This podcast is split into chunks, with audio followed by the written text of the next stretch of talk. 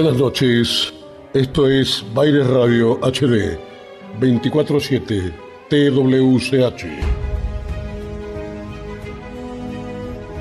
Esto es Cineficción Radio, el ciclo radial de revista Cineficción. Una creación de Darío Labia y Juan Carlos Moyano. Cineficción Radio con la conducción de Darío Labia y quien les habla, Chucho Fernández. Nos acompaña en la operación técnica el amable Jan Muñoz junto al querido Dr. Shekel.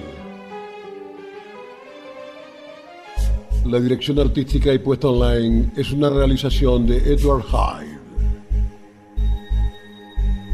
Cineficción Radio. El ciclo radial de revista Cineficción es una producción general de Cinefanía y Baile Radio HD. Dirección General Juan Carlos Moyano. Esto es Baile Radio HD 24-7 TWCH. Buenos Aires, Argentina. Para todo el planeta.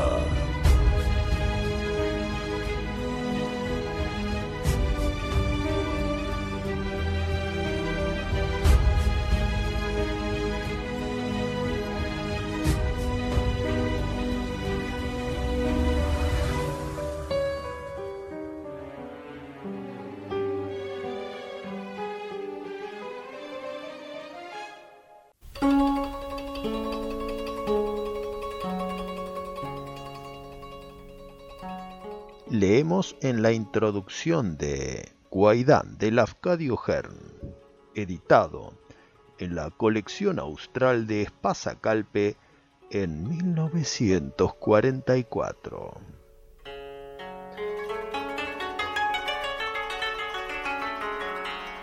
El autor reúne historias y estudios de cosas extrañas, algunas de hace muchos siglos, la mayoría de mujeres y materias encantadoras con las que se tejieron siempre en todo el mundo las más bonitas y atrayentes historias de fantasmas.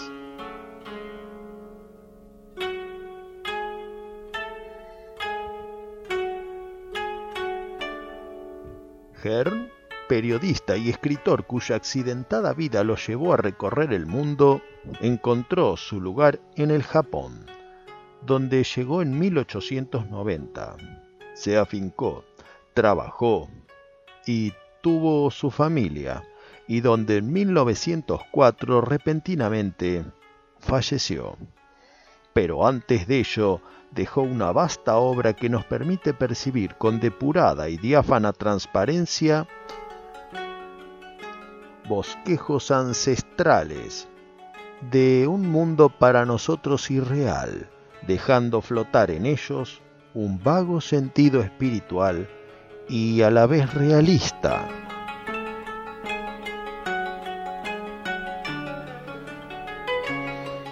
En la carretera de Akasaka, provincia de Tokio, existe una cuesta conocida como Kinokunisaka, que significa cuesta de la provincia de Ki. A un lado de la carretera existe un antiguo foso muy profundo y ancho, con altísimas y reverdecientes orillas que forman una especie de jardín. En su lado opuesto se levantan los largos y elevados muros de un palacio imperial. Antes de la época de las linternas callejeras, este lugar se hacía al caer la noche, extremadamente solitario y los caminantes rezagados preferían hacer un largo rodeo de varias millas antes que cruzar solos por la tétrica Kino Kunisaka.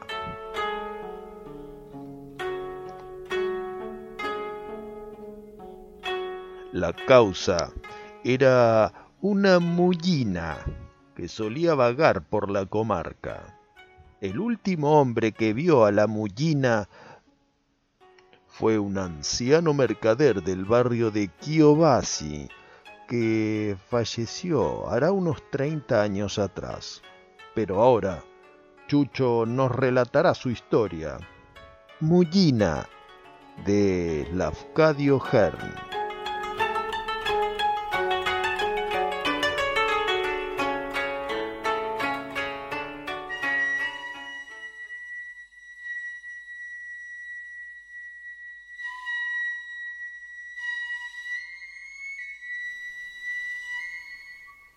Cierta noche, ya de madrugada, un mercader subía la cuesta de la provincia de Qi, cuando vio, agazapándose en un foso, a una mujer que lloraba amargamente. El mercader temió que intentara arrojarse a la zanja y se detuvo con el fin de ofrecerle ayuda.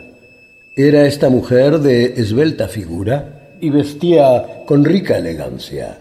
Sus cabellos iban sueltos y arreglados, como las muchachas de las familias distinguidas. Honorable señorita, exclamó aproximándose a ella, no solloceéis así. Decidme qué os aflige y si puedo, me hará muy feliz ayudaros. Pero ella continuó sollozando, resguardando su rostro detrás de una de sus largas mangas. Honorable señorita, Escuchadme, os ruego. Volvió a exclamar dulcemente. Una mujer joven no debe andar por estos lugares a semejantes horas. No lloréis, os suplico. Decidme la causa de vuestra angustia y en qué forma os puedo ayudar. Lentamente la joven fue incorporándose, sin dejar de darle la espalda, sollozando y ocultando su rostro. El mercader se acercó y con suavidad puso una mano en uno de los hombros de la mujer y volvió a repetir, Honorable señorita, escuchadme siquiera un momento. Y entonces la joven se volvió bruscamente, bajó su manga y con una mano se golpeó furiosamente el rostro. En ese instante el mercader advirtió que la mujer no tenía ojos, ni nariz, ni boca. El buen hombre dio un grito espantoso y huyó despavorido. Corrió y corrió, aunque delante de él todo era negro y todo estaba vacío. Pero aún así siguió aquella desenfrenada carrera, sin atreverse a volver la mirada atrás, hasta que al fin distinguió una linterna, pero que de tan lejana parecía el resplandor de una luciérnaga. Se dirigió hacia ella y al acercarse vio que era la lámpara de un vendedor ambulante que había colocado su puestecillo a la vera del camino. Al llegar se le arrojó a los pies, gritando de espanto. ¡Coré, coré! respondió el vendedor. ¿Qué os ocurre? ¿Estáis herido? No, nadie me ha herido, solamente que respondió el hombre agitado. ¿Qué? ¿Qué os ha asustado? interrumpió el vendedor. ¿Habéis tropezado con ladrones, acaso? No, nada de ladrones, pero he visto, he visto en el foso a una mujer que me enseñó. Ah, no puedo decir lo que me enseñó. ¡Ah! gritó el vendedor. ¿Será algo parecido a esto lo que os enseñó? Y al decir estas palabras, el buhonero se golpeó el rostro, que de inmediato asumió el aspecto liso de un huevo, y con la velocidad del rayo, la luz también se apagó.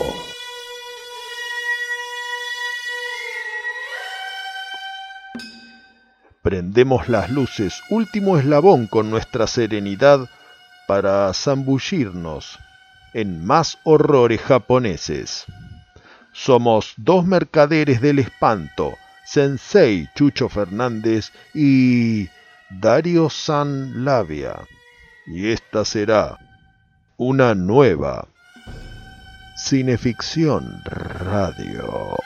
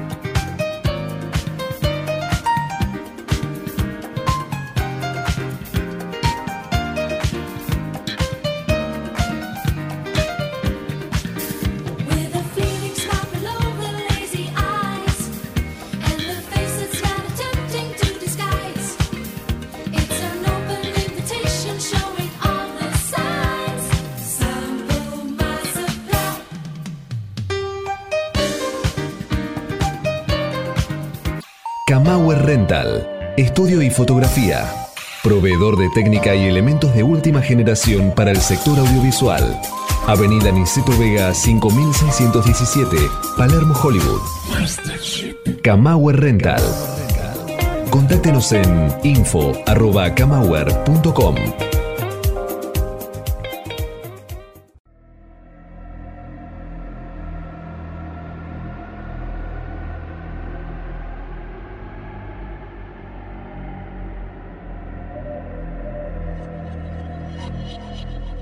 Estás escuchando Cineficción Radio, acto segundo, por Baires Radio HD y Baires City Radio. Y ahora ya repuestos del chucho que nos hizo dar Chucho al final del bloque anterior, me complace presentarles a mi camarada, a mi timonel, a mi hombre de confianza en Cineficción Radio, al estatuder del éter, el señor Chucho Fernández. ¿Cómo anda, querido? ¿Cómo fue la semana? ¿Cómo sigue todo? Feliz 100 años de radio. Buenas noches, querido Darío Labia. Buenas noches a todos los oyentes de Cineficción Radio en su décima entrega, que es nuestro programa número 10 en este segundo año tan particular, en esta segunda temporada 2020. Quiero saludar, quiero felicitar muy especialmente a toda la radiofonía argentina, a todos los hacedores de tantos exitosos e inolvidables ciclos que hicieron nuestra querida Radio Argentina. Se cumplieron este jueves próximo pasado 100 años de la primera transmisión radial.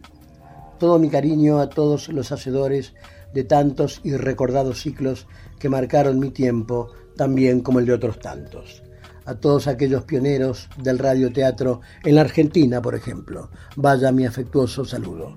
Pero si de hombres de radio hablamos, que los hay muchos y muy célebres, voy a nombrar solo a uno y extender en él, eh, bueno, el abrazo a todos, el querido, el incomparable, el maestro Antonio Carrizo. Página 12, este jueves 27 de agosto pasado, recordó así los 100 años de la radio argentina. Hace un siglo que empezó a transmitir y nunca más se apagó. Eterna.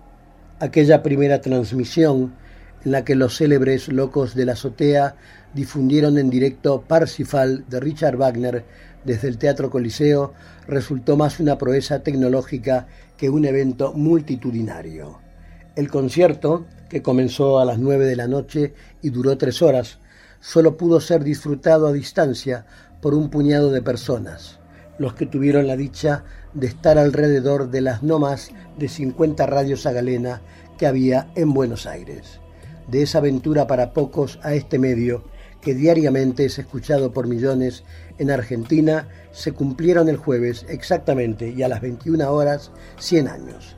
La radio, la entrañable y perseverante, la que acompaña y entretiene, la que se lleva a todos lados y se escucha de múltiples formas el único medio que no despierta odios, sino amores, desde el jueves es Centenaria.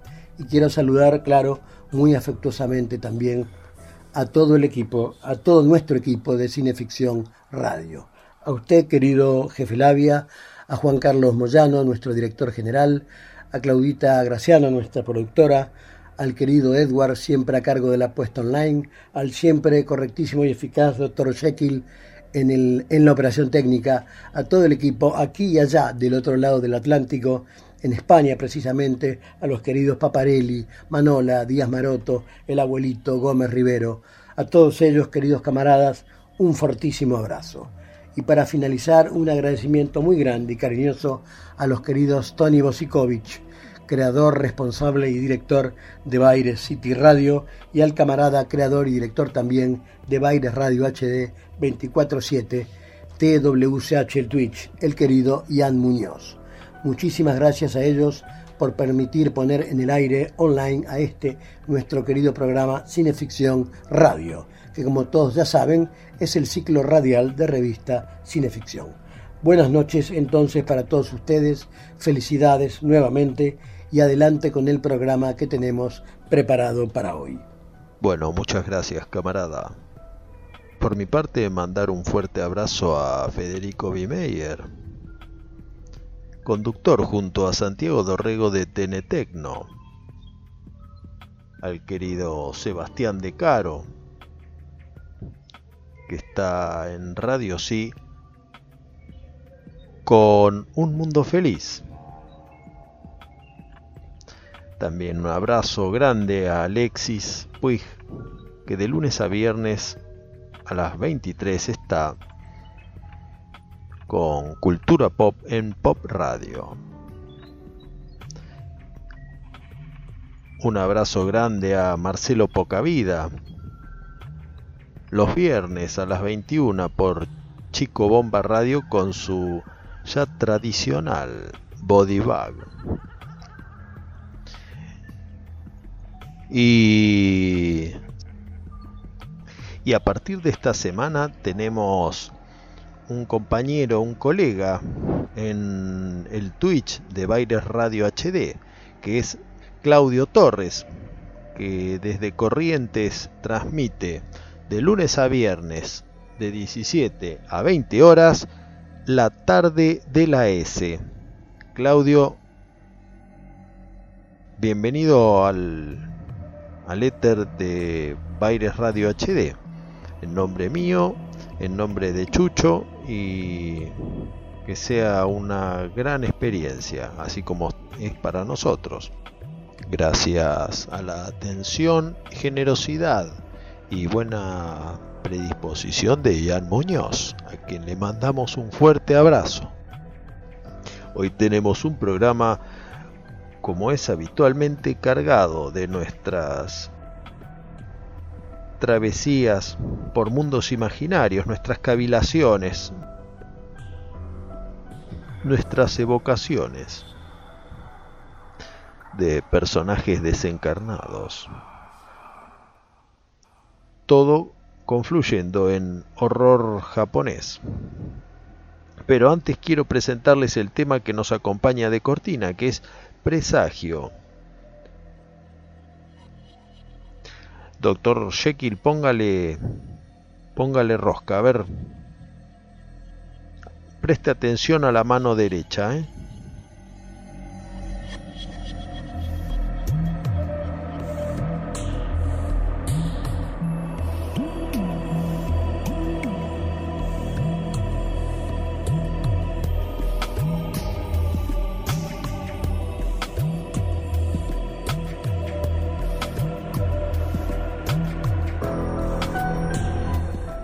Esto es uno de los temas del maestro Tony Bosikovich, que usted lo encuentra en el canal de YouTube Musikovich Argentina.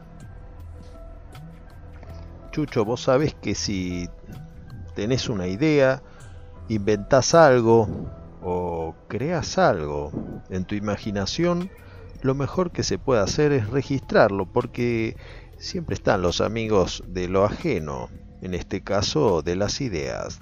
Por eso para registrarlo nada mejor que Estudio Iacona, donde José y Stanislao Iacona te aconsejan y te registran tu marca, tu patente y ahora también en software legal y diseños. Bueno, concluido con nuestro bloque de parroquiales, nos vamos a una tanda de algo de la música chill out que escoge Don Chucho y después arrancamos primera con Konyaku Monogatari.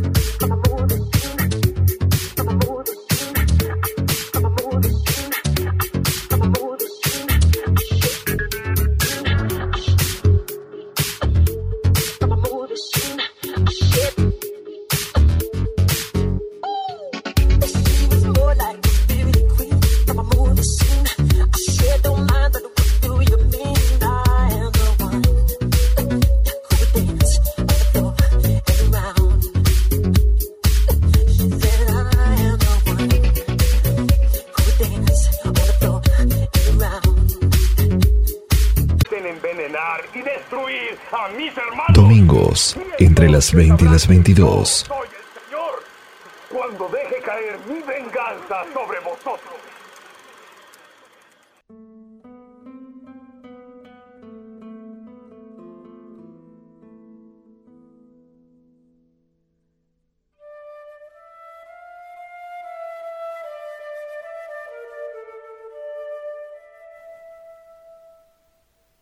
En una época remota había dos hermanos que se dedicaban a matar ciervos y jabalíes. Practicaban lo que se denomina caza de acecho,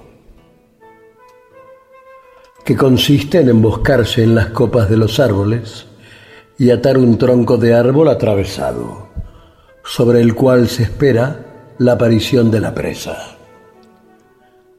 Luego, cuando llega, se aguarda hasta que se sitúe debajo y se tira con el arco. Así los hermanos, separados por una distancia corta, se sentaban en lo alto de las copas de los árboles.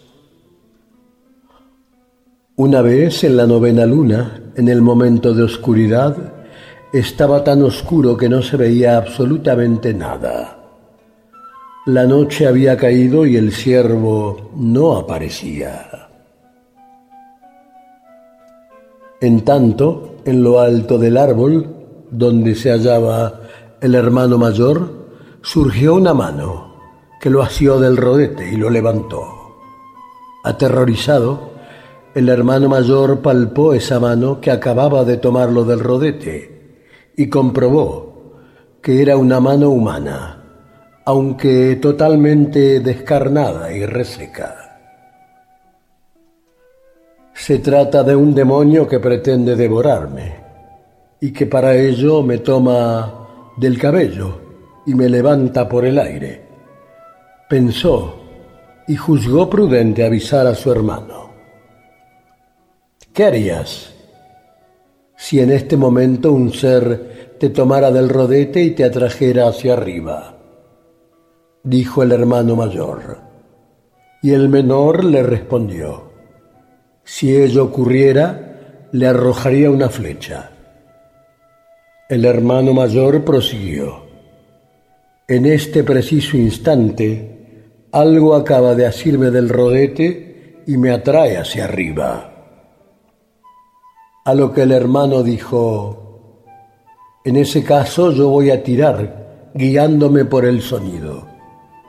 Dicho lo cual, lanzó una flecha de punta cortante, apuntando encima de la cabeza de su hermano mayor, y escuchando el impacto del filo de la flecha.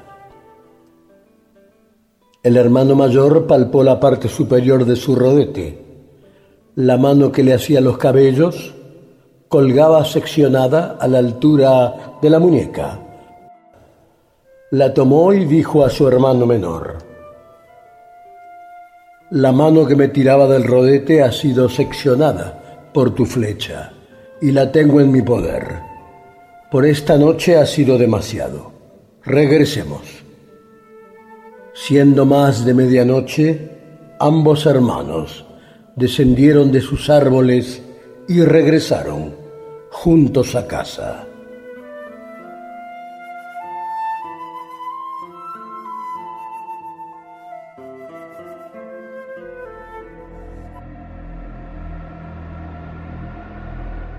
Seguimos en Cineficción Radio, acto tercero por Baire City Radio y Baire Radio HD. Recién Chucho nos llevaba a un Japón antiquísimo, con el relato vigésimo segundo de una obra fastuosa, Konyaku Monogatari, editado por Satori como Cuentos de un pasado lejano. Konyaku Monogatari estaba compuesto por más de mil relatos provenientes de la tradición budista que data de fines del siglo XII. Una versión le atribuye autoría a un noble, Minamoto no Takakni, pero algunos estudiosos se inclinan a creer que la obra vio la luz a partir del año 1120, varias décadas después del fallecimiento de Minamoto.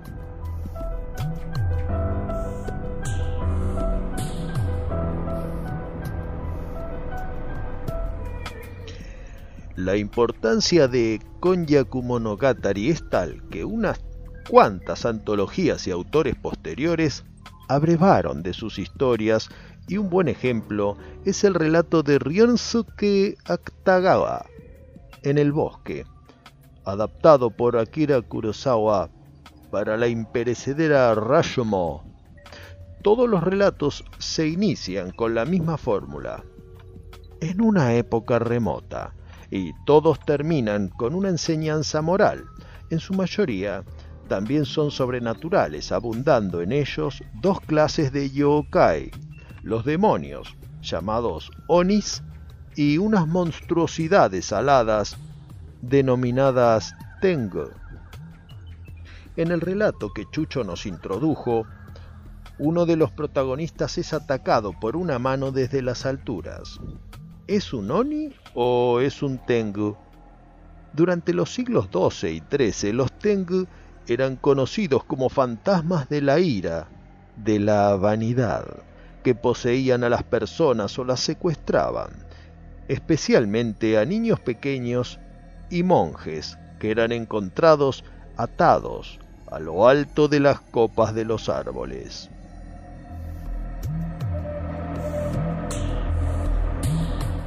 Veamos la resolución a todos los interrogantes del relato vigésimo segundo de Cuentos de un pasado lejano, en la voz del sensei Chucho Fernández.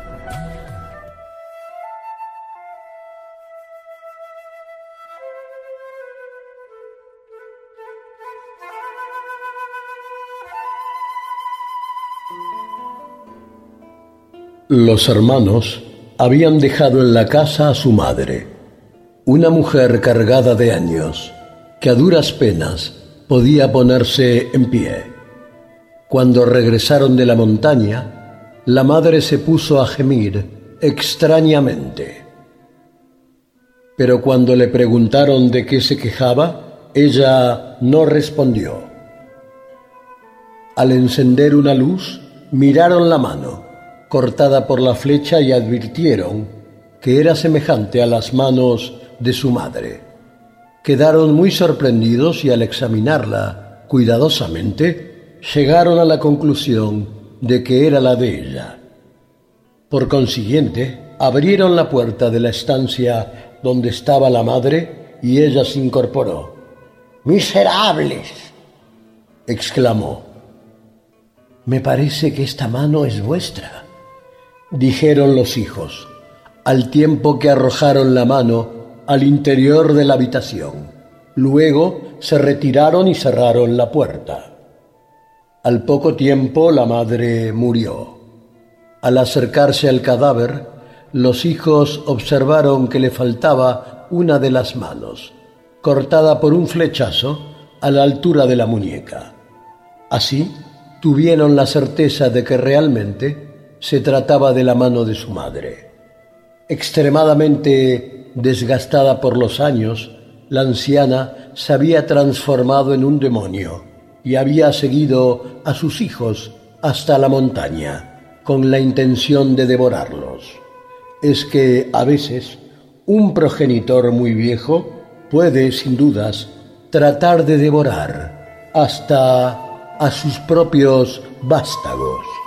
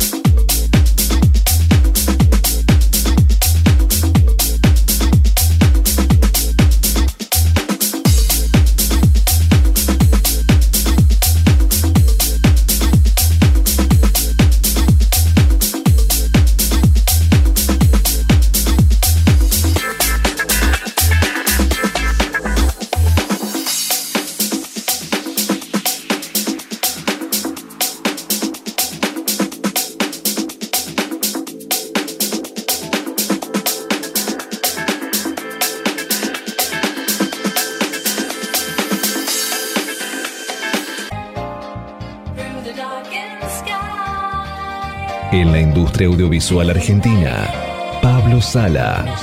Música original y diseño de sonido para todo tipo de films. Pablo Sala. Contactanos en música arroba pablosala.com.ar Cine Ficción Radio. Espeluznantes historias de terror.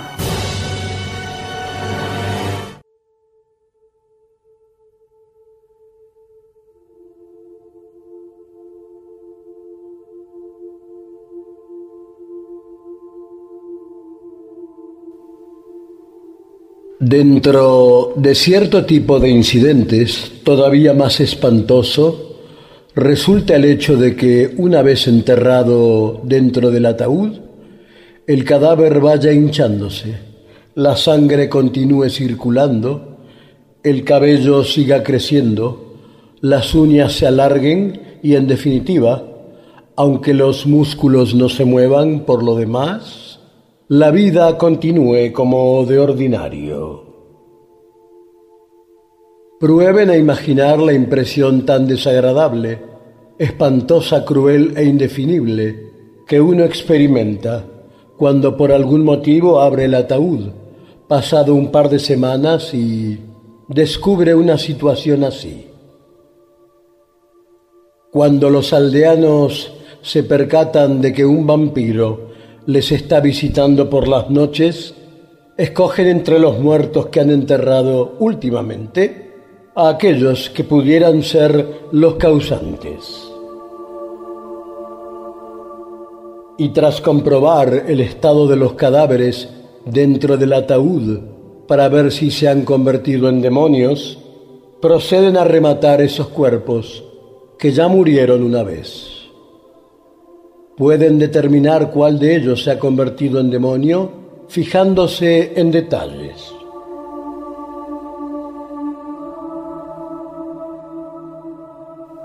Como si su cuerpo se haya hinchado o con buen color, o si le han crecido el cabello y las uñas desde que fuera enterrado.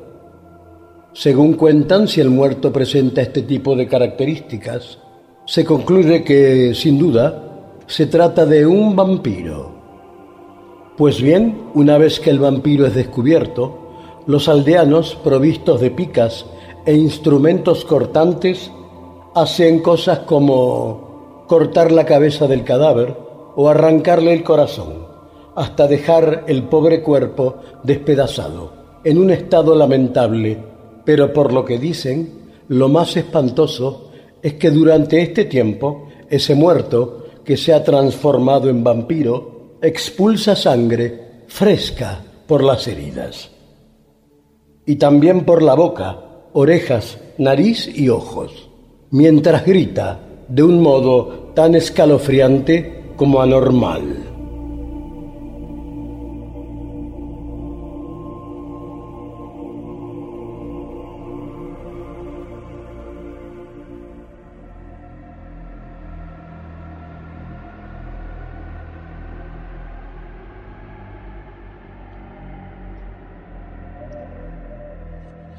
Esto es Cineficción Radio Acto Cuarto por Baires Radio HD y Baires City Radio. Recién Chucho nos leía Los vampiros, pero no se trata de ningún reporte de Dom Calmet, aquel exégeta francés que devino mediante innúmero de antologías canónicas en arqueólogo del vampirismo, no.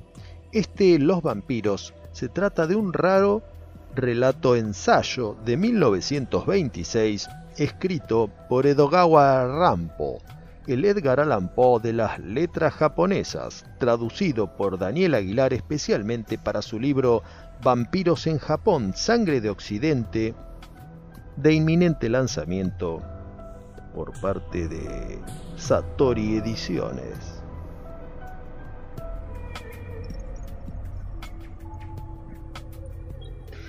Y para charlar un poco sobre esta y otras muchas raras apariciones de personajes fantásticos propios de Occidente en las letras y pantallas japonesas, hoy tenemos de invitado a un auténtico maestro.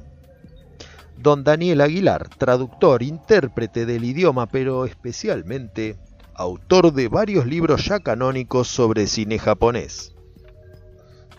Querido Daniel, para nosotros, Chucho y yo, es un gran honor poder tenerte nuevamente de invitado en el programa. Igualmente, siempre es un placer estar con vosotros en el Cono Sur. Vampiros en Japón, Sangre de Occidente de Satori Ediciones representa la tercera entrega de la que llamas tu trilogía de otros mundos. ¿Cómo se compone esa trilogía y qué mundo aborda cada obra? Bueno, desde una perspectiva japonesa, primero tenemos el mundo sobrenatural de la cultura propia, que son eh, los espectros y eh, los yokai. A ese le dediqué el primer volumen, que es eh, Japón sobrenatural, susurros de la otra orilla.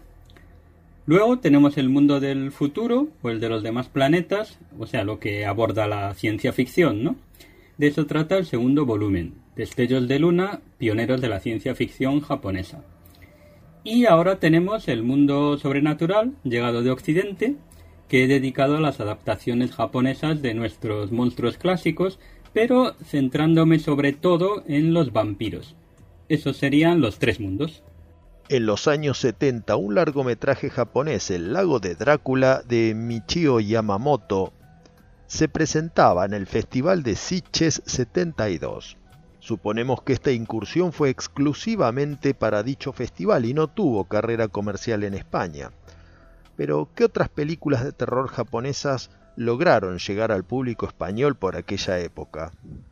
Pues eh, la verdad es que solo una, Kuroneko, película de 1968 dirigida por Kaneto Sindo, que eh, se distribuyó en España en el círculo de salas minoritario que entonces se llamaba de arte y ensayo. No creo que la viesen ni, ni 10.000 espectadores, porque entonces el cine subtitulado era muy impopular. Es una película muy curiosa porque mezcla el concepto occidental del vampiro con el japonés, que son las mujeres poseídas por eh, gatos, por espíritus felinos, ¿no? En cuanto al lago de Drácula, tuvo muy buena acogida en Sitges, cierto, pero quedó olvidada muy pronto y solo a partir de que se haya editado internacionalmente en DVD se ha vuelto a hablar de ella. En tu nuevo libro abordas no solo los vampiros que habitualmente identificamos como tales en Occidente. ¿Qué rastros de vampiros japoneses autóctonos encontraste en tu investigación?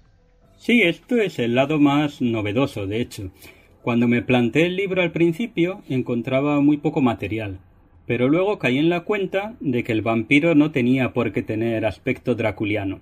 Y entonces, eh, pues empecé a encontrar vampiros japoneses hasta debajo de las piedras, como quien dice, sobre todo en el manga y en la televisión, pero también en la literatura, a partir de la aparición del escritor Hideyuki Kikuchi, que me ha hecho el honor de, de escribir el prólogo de este libro, lo cual le agradezco muchísimo.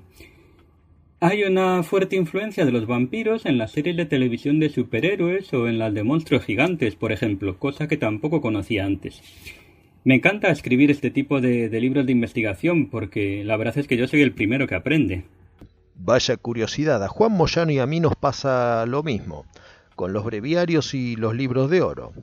Como tú sabes, Daniel, una de las sagas más populares de los últimos años es Vampire Hunter D, cuyo autor, Hideyuki Kikuchi, como bien nos comentas, ha prologado tu nuevo libro. Con su obra así como otras sagas, está clara la importancia del mito chupasangre en el Japón de la actualidad. Pero, ¿qué impronta dejó el vampirismo en los escritores japoneses clásicos? Bueno, lo que sucede con los escritores clásicos, eh, es decir, vamos, los que escribieron antes de, de, Kikuchi, que comenzó a principios de los años 80, es que, como yo lo veo, no se atrevían a abordar el personaje del vampiro con todas sus consecuencias se veía, y la verdad es que así es, como un personaje propio de, Occidente y por tanto muy difícil de aclimatar a un paisaje japonés. En ese periodo, digamos, clásico, apenas hay tres o cuatro novelas y un par de decenas de, relatos que puedan considerarse de vampiros. En la mayoría de los casos te encuentras insinuaciones sobre, sobre el mito, sí, que al final eh, resultan ser eh, falsos vampiros. Pero también tienes escritores clásicos famosos que sí se comprometieron de verdad. Por ejemplo, eran Poedogawa o Seishi Yokomiso. Y en tiempos más modernos, incluso el mismísimo eh, Yukio Mishima, ¿no? Candidato al premio Nobel. Que otros monstruos propiamente occidentales tuvieron su réplica en el cine japonés. Pues de los clásicos, yo creo que todos o, o casi todos, vamos. El monstruo de Frankenstein, Mr. Hyde, Dorian Gray, El hombre lobo, El fantasma de la ópera, King Kong, los zombies. Pero en el caso de, estos monstruos solamente he hablado de las primeras adaptaciones que conocieron en, en, Japón. O sea, las de la primera mitad del siglo XX, ¿no? Más o menos. De todas ellas, la historia del Dr. Jekyll y Mr. Hyde fue la más popular, con tantas o más adaptaciones como en Occidente, pero eh, lo más sorprendente es que la historia de Dorian Gray, de Oscar Wilde, fue adaptada al cine antes que en Occidente y además dos veces, cosa que nadie parece haber descubierto hasta ahora. Sabemos que el mundo se detuvo y la nueva normalidad impone postergaciones obligadas, pero ¿qué planes hay de presentaciones o salidas a la venta de vampiros en Japón? Bueno, en principio la venta al público del libro está previsto que comience entre el 15 y el 20 de septiembre. De hecho, solo falta que entre en imprenta ya, ¿no? Presentaciones, pues eh, no sé, porque solamente me gusta hacerlas presenciales y tal como están las cosas, es difícil moverse uno y que se muevan los demás. Muchas gracias por estas primicias y por tu tiempo, Daniel. Un fuerte abrazo de Chucho, mío y de todos tus lectores en Argentina. Igualmente, un fuerte saludo para vosotros, Chucho y Darío, y también para todos los aficionados argentinos que saben disfrutar de otros mundos. Hasta la próxima.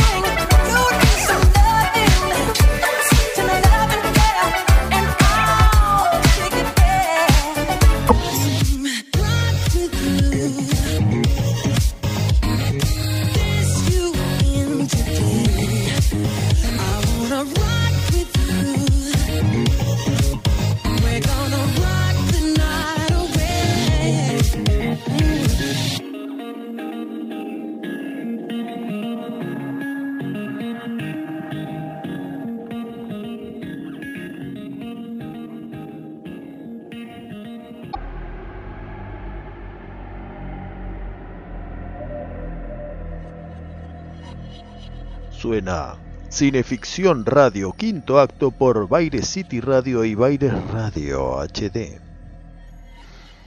Nos dicen Shinobu y Marcel Giuglaris en El cine japonés, libro editado por Rialp en 1957.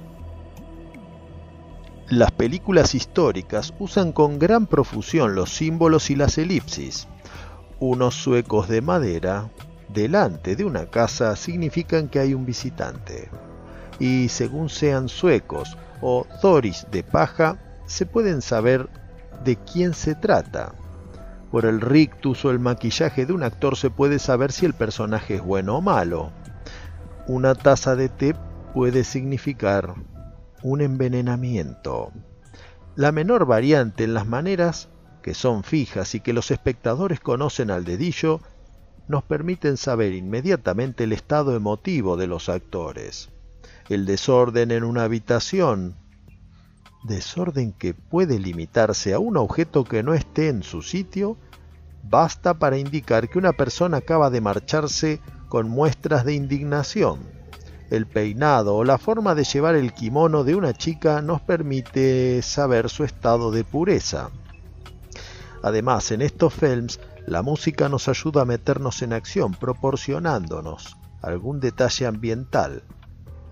El canto del kirigirizu, insecto minúsculo que imita el violín, indica que estamos en otoño. El canto del insecto campana puede bastar para acompañar a una escena de amor, incluso si ésta no se ve. Las cigarras son el símbolo del verano. Por el contrario, los vuelos o los cantos de los pájaros intervienen raras veces.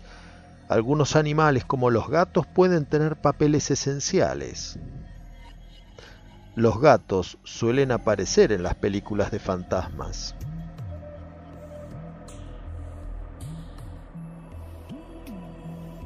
La bruma es también otro personaje importante. En efecto, de la bruma salen los fantasmas, que llevan a menudo un farol. Habitualmente pasan junto a un sauce y retroceden y se detienen ante una efigie o estatua de Buda. Para evocar a un fantasma suele bastar con la imagen de un sauce rodeado de bruma. Cuando se dan juntos estos dos elementos, se distingue el clima propicio para la aparición de un fantasma.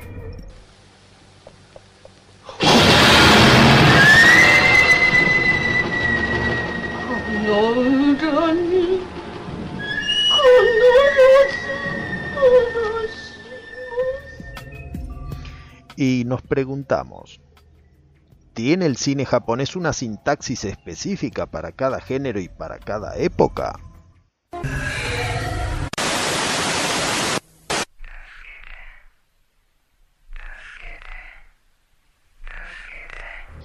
En nuestro primer programa dedicado al horror japonés allá a fines del año pasado, nos centramos en el, a estas alturas, clásico de Hideo Nakata, Ring, el Círculo. Un film casi contemporáneo, aunque no tan famoso, sería Circuito, del especialista Kiyoshi Kurosawa, que comienza como un relato de fantasmas hasta asumir carácter de catástrofe universal, con suicidios masivos y apariciones espectrales, todo desde el punto de vista de dos personas comunes con ínfima conexión entre sí.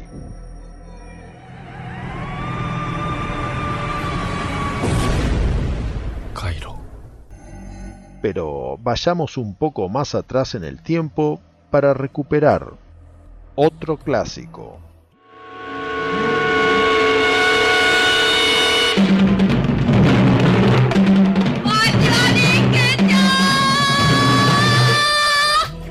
Dos largometrajes que jalonan la extensa trayectoria de Kaneto Sindo vienen al caso. El primero es Onibaba, el mito del sexo,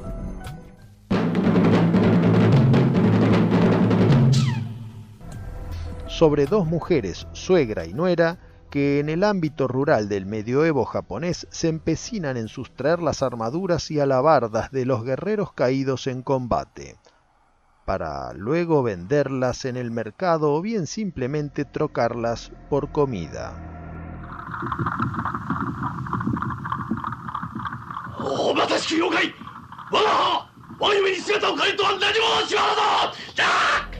El otro opus invaluable del mismo realizador sería Kuroneko, el grito del sexo.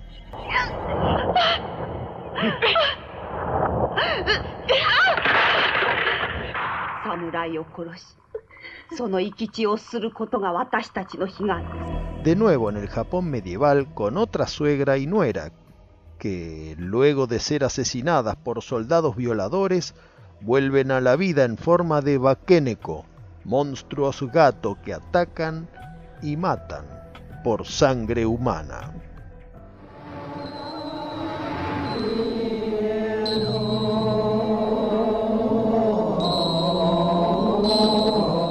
Así como Occidente tiene su infierno dantesco, el Japón milenario tiene sus antros subterráneos, donde los pecadores son eternamente torturados.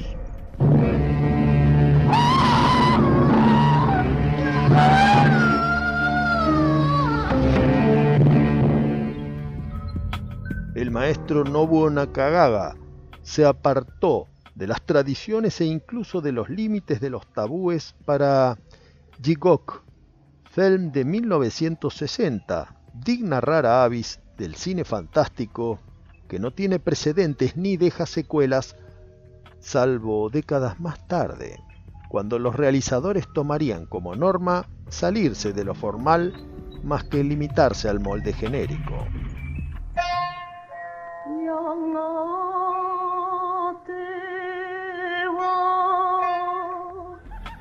Dos films de los años 50 marcarían el ingreso del Japón al concierto mundial del cine. Dos films que reiterarían los ingredientes de una receta exitosa, ambientación medieval y presencia fantasmagórica.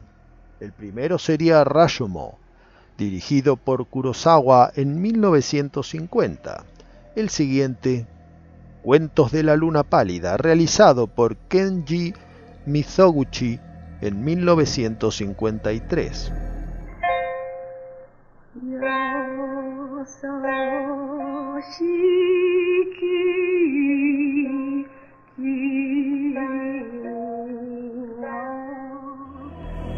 Pero esta nos la guardaremos para luego de la siguiente pausa musical.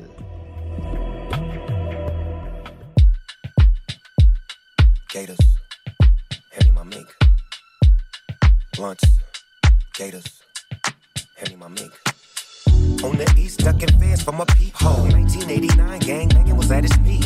This the beat that make me reminisce on G-Phone. Three summers before the chronic hit the streets.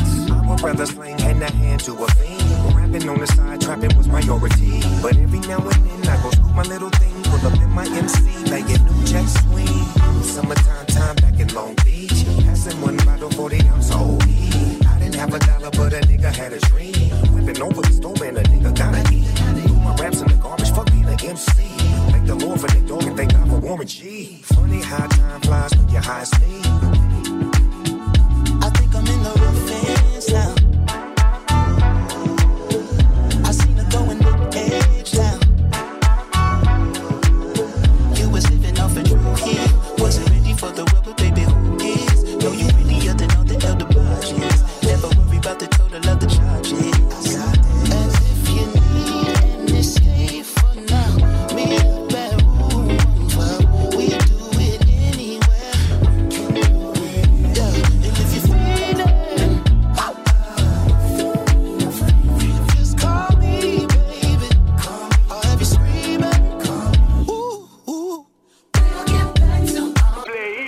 Ficción. Domingos, entre las 20 y las 22. Cuando deje caer mi venganza sobre vosotros.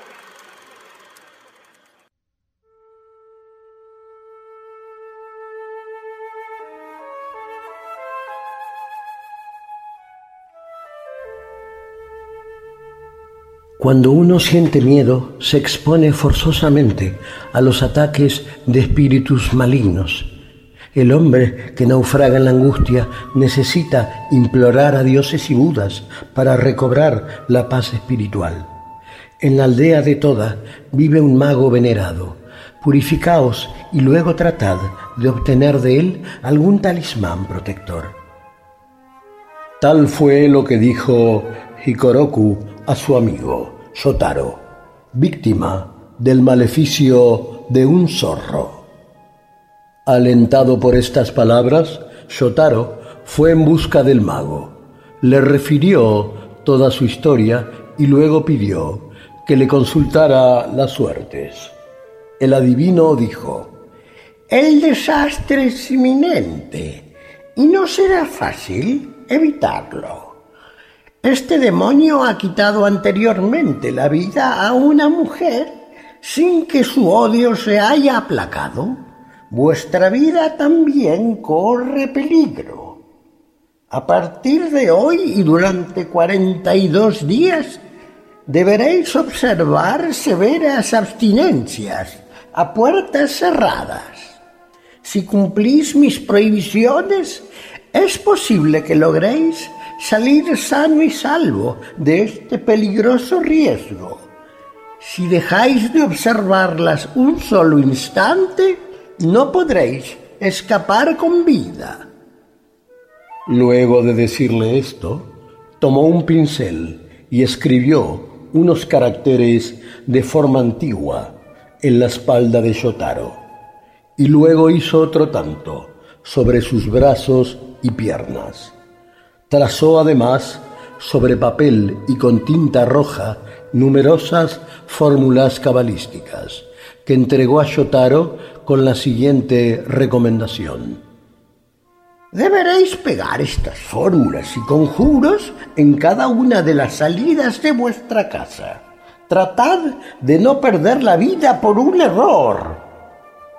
Espantado y a la vez esperanzado, Shotaro regresó a su hogar. Pegó los talismanes rojos sobre la puerta de entrada y ventanas y permaneció en confinamiento, realizando severas abstinencias.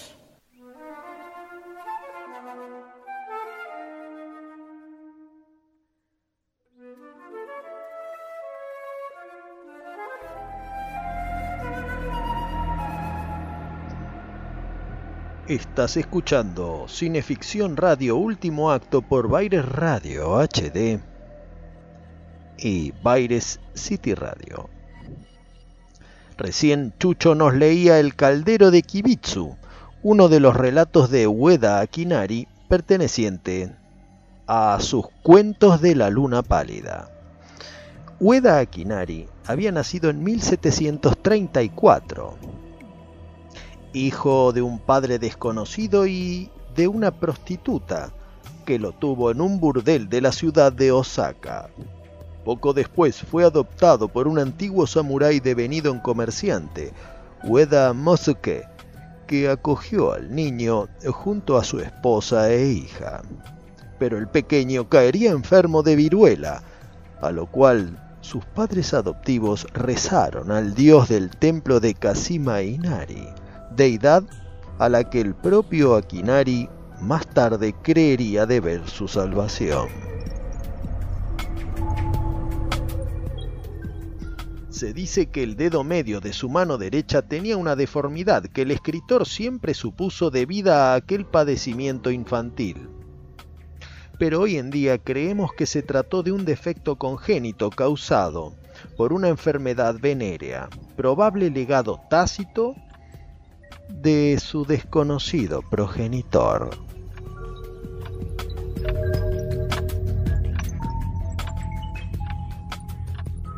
Con estos precedentes no debería sorprender que Akinari pasara de trabajar el negocio de su padrastro a estudiar y ejercer el oficio médico, pero su pasión sería la escritura, publicando en 1776 Ugetsu Monogatari, U significa lluvia y Getsu es la luna.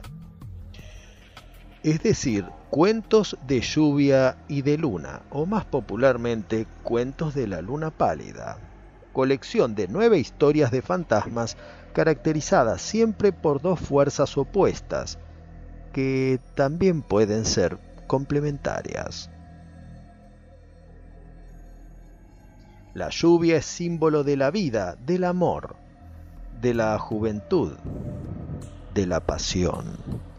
La luna en cambio es preámbulo de la pena, del dolor, pero también de la sabiduría, de la madurez, de la iluminación. Juntas, lluvia y luna simbolizan lo femenino y lo masculino, lo duro y lo suave, el sentimiento y la razón pero no en antagonismo destructivo, sino en armonía y equilibrio.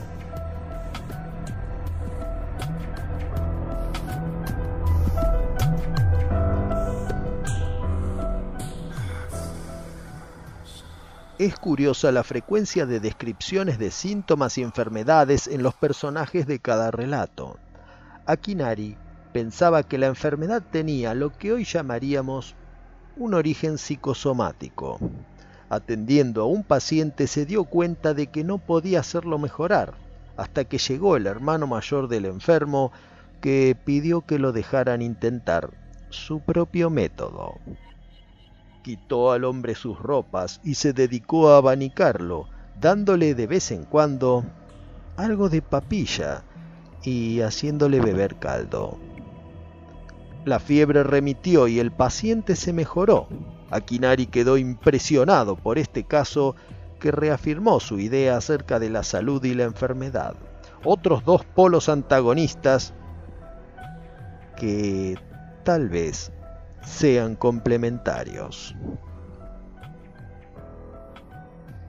Hoy en día, Cuentos de la Luna Pálida, la obra del hijo del burdel con la mano defectuosa, es reconocida como una cima de la prosa del siglo XVIII y una obra maestra de las letras japonesas. Uno de sus relatos, La casa entre las cañas, dará tema al film de Misoguchi. Otro, El caldero de Kibitsu, ha sido escogido por Chucho Fernández para concluir nuestra velada.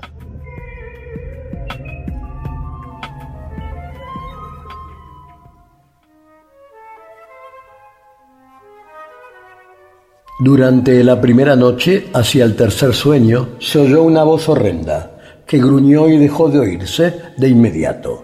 Shotaro, despertando aterrorizado, empezó a reprochar a la noche su larga duración. Pero después, cuando la noche palideció, recobró su ánimo. Pronto golpeó el tabique que lo separaba de su amigo Hikoroku y le refirió lo que había sucedido. Hikoroku comenzó a inquietarse y a la siguiente noche él también permaneció despierto, en espera de la velada. El viento soplaba en los pinos como si fuera a derribarlos y además llovía. A la mitad de la noche, separados por el tabique, Shotaro e Hikoroku conversaban constantemente. De repente, una luz roja atravesó el papel de la ventana de la pequeña habitación y la voz horrenda volvió a escucharse, produciendo una espantosa impresión. Los dos amigos sentían como se les erizaba todo el cabello del cuerpo y durante un momento permanecieron lívidos como muertos.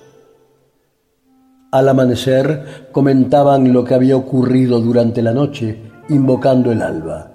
Ese mes y esos días fueron para ellos más largos que mil años. Todas las noches el demonio rondaba alrededor de la casa o aullaba sobre el tejado, y la voz se hacía cada vez más gutural y espantosa. Llegaron así a la noche del cuadragésimo segundo día. Ahora solo faltaba una noche y después de ella todo se habría cumplido. Por consiguiente, Shotaro tuvo especial cuidado esa noche. Ya las luces del alba parecían atravesar el cielo y Shotaro se apresuró a llamar a su amigo. Este se acercó al tabique preguntándole qué sucedía. Se han cumplido al fin estas severas abstinencias. Durante todo este tiempo no os he visto el rostro. Tengo muchos deseos de verte. Querría descansar de mis penas y terrores conversando con vos. Os lo suplico. Hikoroku, hombre sin prudencia, dijo, ¿qué podría suceder ahora? Vamos, venid a mi casa. Pero apenas entreabrió la puerta, en la habitación contigua a la suya oyó un grito desgarrador que le perforó los oídos e inconscientemente volvió a sentarse. La vida de Shotaro corre peligro, pensó y salió al camino empuñando un hacha. La noche que parecía iluminada por el alba era todavía muy oscura. La luna pálida en medio del cielo derramaba su difusa claridad y soplaba un gélido viento glacial. La puerta de Shotaro estaba abierta de par en par, pero no se veía a nadie. Hikoroku se precipitó al interior de la habitación, pero allí no había ningún sitio donde ocultarse. Salió a buscarlo por el camino, pero nada encontró. Cohibido y aterrorizado, levantó su lámpara y miró a su alrededor. Vio entonces un rastro de sangre color ocre que chorreaba por la pared, inmediata a la puerta. Pero no había ningún cadáver a la vista. Bajo el claro de luna divisó algo en el borde del alero del techo. Levantó la lámpara para iluminarlo y observó que se trataba de un mechón de cabello masculino. Fuera de ello no había absolutamente nada. Al amanecer, Hikoroku prosiguió la búsqueda por los alrededores, por valles y montañas, sin poder hallar jamás el menor vestigio de su amigo Shotaro.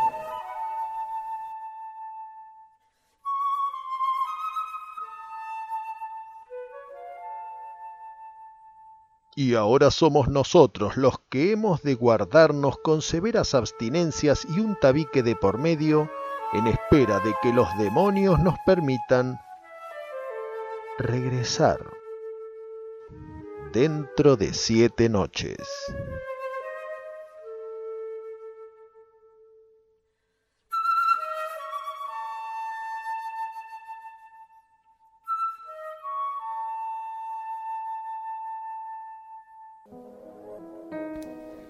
Bien, queridos amigos, esto fue todo por hoy.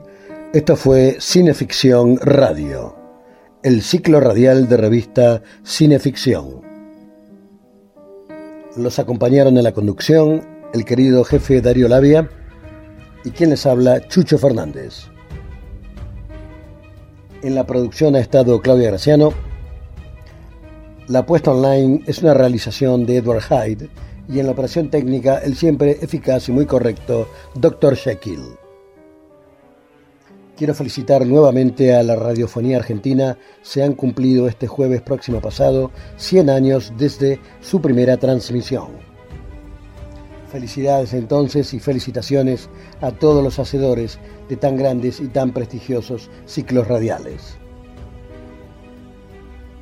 Quiero saludar muy afectuosamente a mi representante Martín Pomerenc, que se encuentra allí en el Uruguay con su chica, su mujer, su compañera Giselle Mota, notable actriz argentina y gran compañera. Gran abrazo para ellos entonces. Nos volveremos a encontrar el próximo domingo en nuestro horario habitual entre las 20 y 22 horas por aquí, por bairescityradio.com y por Baires Radio HD 24-7 TWCH el Twitch. Gracias Tony Bosikovic, gracias Jan Muñoz. Y yo solamente agregar que Don Elmo Rocco está trabajando ardorosamente con una nueva ilustración para el próximo número de cineficción que va a ser alusiva a Jane Marrow, la actriz británica que hemos entrevistado hace poco Shane coprotagonizó junto a William Shatner, Roy Thines y Chuck Connors Horror a 37.000 pies de altura y esa es la temática escogida por Don Elmo Rocco para sorprender a todos los lectores que esperan ansiosamente el próximo número. Querido jefe, nos volveremos a encontrar entonces. Cuando quiera, doctor, puede ir llevándoselo. Fuera del aire, gracias.